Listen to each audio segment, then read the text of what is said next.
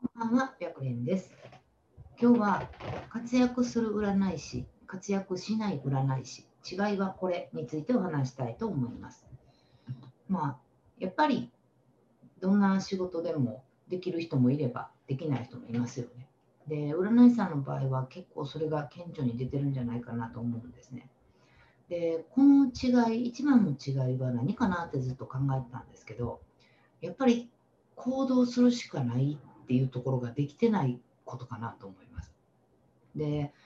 まあ結構こう占いって一生懸命みんな勉強して知識を詰め込んでって頑張ってるんじゃないかなと思ってるんですけれども、それで終わっちゃってるっていう人が結構多いなっていう気がするんですね。で、まあこれって結構そのすごい頑張って勉強してるのになかなか結果が出ないっていう人によくある、まあ、特徴みたいな感じかなって思っててで頭では理解してても、まあ、頭で理解してるだけじゃなくてやっぱり実践して自分の風に落とすっていうことができないとやっぱりなかなか結果ってついてきてくれないんですよね。で、うんと、以前、うん、生徒さんから、えーと午前中に午前中かな講座があってでその時に教えてもらったことを、えーお昼からの待機でやってみてでさっき教えてもらったこととりあえずやってみたらすごいお客さんに喜んでもらいましたって言ってメッセージくれた方がいらっしゃるんですね。でこれすごいなと思っててたった数時間前に教えてもらったことを即実践するとするのって結構難しいと思うんですよ。でまだやっぱりその、まあ、知識として学んだだけだったら自分なりに使い方ってわからないんですよね。だけどとりあえずやってみる。で学んだことをとりあえず実践で使ってみようって思う人っていうのは、えー占い師としてもでもそうなんですけれども結構成長が早いなと思います。どうしてもそのまあなかなかね新しいことって何か始めようと思っても重い腰って上がらないじゃないですか。で教えてもらったことを実践の鑑定で、まあ、お客さんに対してするっていうのも結構やっぱ勇気がいるんじゃないかなと思うんですよ。だけど、うん使わないで頭の中で教えてもらったことを、えー頭の中で整理するっていうのも当然必要なんだけどそれをすることによって実践ではない、えー知識だけの勉強が積み重なっていくんですよね。でやっぱりその教えてもらったことってえー自分なりで自分なりにこうかなああかなと思って使っていくと最終的には自分なりの鑑定って出来上がっていくんですね。なので早い人とかだったらもうそれを数回繰り返すだけで、えー自分なりの方法っていうのが見つかっていくと思います。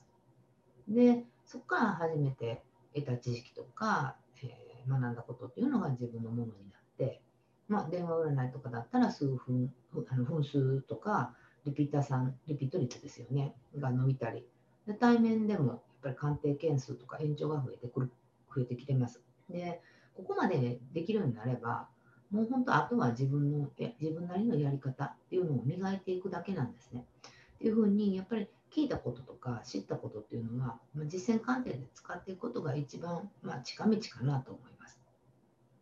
で、まあ、本当、日々いろんな方から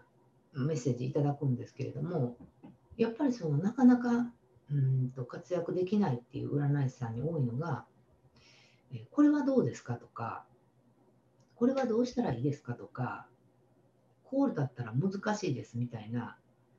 こういう、まあ、メッセージ送ってくる方って、まあ、思うような結果が出てない方が多いんですよね。で、なんでこういうような内容を送ってくる人が結果が出にくいかって言ったら、全部、えー、と自分の考えがないなしで、えー教えてもらおうだけなんですよ。だからまあ一般的によく言われる丸投げ状態ですよね。で、でこういうふうな人たちは結局その教えても勉強したこととか、えー、と聞いたこと、聞いたっていうことで満足しちゃったりするんですね。で、まあ、あくまでもそのどんなことでも教えてもらうということは知識として得たわけですよね。でそこで終わっちゃうからやっぱりいつまでたっても自分なりの鑑定っていうのができてないんじゃないかなと思います。なので、うんと、もしそのあなたがなかなかこう思い自分が思い描いてる占い師さんに慣れてないんだったらいっぱい勉強してきてると思うので勉強したことっていうのをもっともっと実践で使っていくっていうことを試してみるといいかなと思います。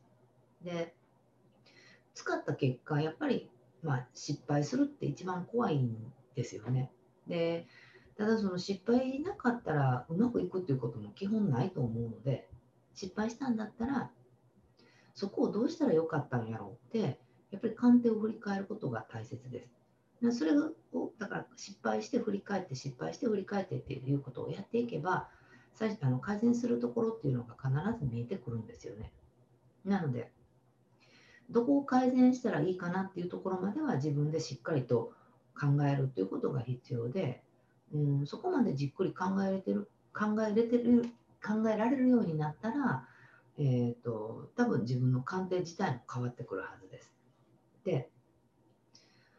うんとまあいろいろな会社さんがあるので一概には言えないんですけれども、うん、電話占い会社さんとか、まあ、チャット占い会社さん、えーまあ、チャットやったら見見返すことできると思うんですけど電話占い会社さんとかだったら自分の鑑定っていうのを聞くシステムが備わってるところとかもあったりするんですね。でもしそういうふうなシステムがあるんだったらすごいラッキーで失敗したなと思う相談っていうのを一回聞いてみるといいかなと思います。でその鑑定のどこに問題があるのかとか、えー、それどうしたらよかったのかとか次はどう伝えたらいいんかっていうのをやっぱり自分なりに考えて答えを導き出してみることです。でたったもとこれだけでも次同じような相談が来た時ってきっとあのあなた自身の鑑定そのものがグレードアップできてるはずなんですよ。ちゃんと振り返ることができてるとね。で、まあ、あんまりそのうまくいかなかったとか失敗したなと思う鑑定を、まあ、もう一回自分で聞くっていうのは、まあ、ちょっと、うん、本当はあんまり聞きたくないかなとは思うんですけれども、まあ、その失敗こそが今のあなたが占い師として改善せんなあかんところっていうのがもう顕著に出てると思うので、まあ、ちょっと面倒くさいなちょっと時間がないかなって思ってても、えー、できるだけ自分の鑑定を音声で聞いてみるっていうことをやってみてください。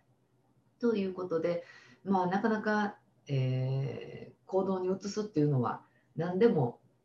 えー、腰が上がりにくいかなとは思います。だけどそこをちょっと頑張って重い腰を上げてでしっかりとえ振り返ってで、えー、自分の中でできてないところを見つけてそれをどうしたらいいかを考えてで次の実践の観点で使っていく、まあ、基本これの繰り返しかなと思うので、まあ、なかなか振り返ったこともないなって思うんだったら一度振り返ってみるのがいいかなと思います。ということでこの占い師大学ではプロの占い師さんがちょっとでも活躍できたらいいなと思って動画を配信しています。チャンネル登録まだの方はチャンネル登録の方をよろしくお願いします。また、極力わかんないことにもお答えしたいなと思ってるので、わからないことがあれば LINE 更新の方からメッセージで送ってきてください。ということで、本日の動画は終了です。ありがとうございました。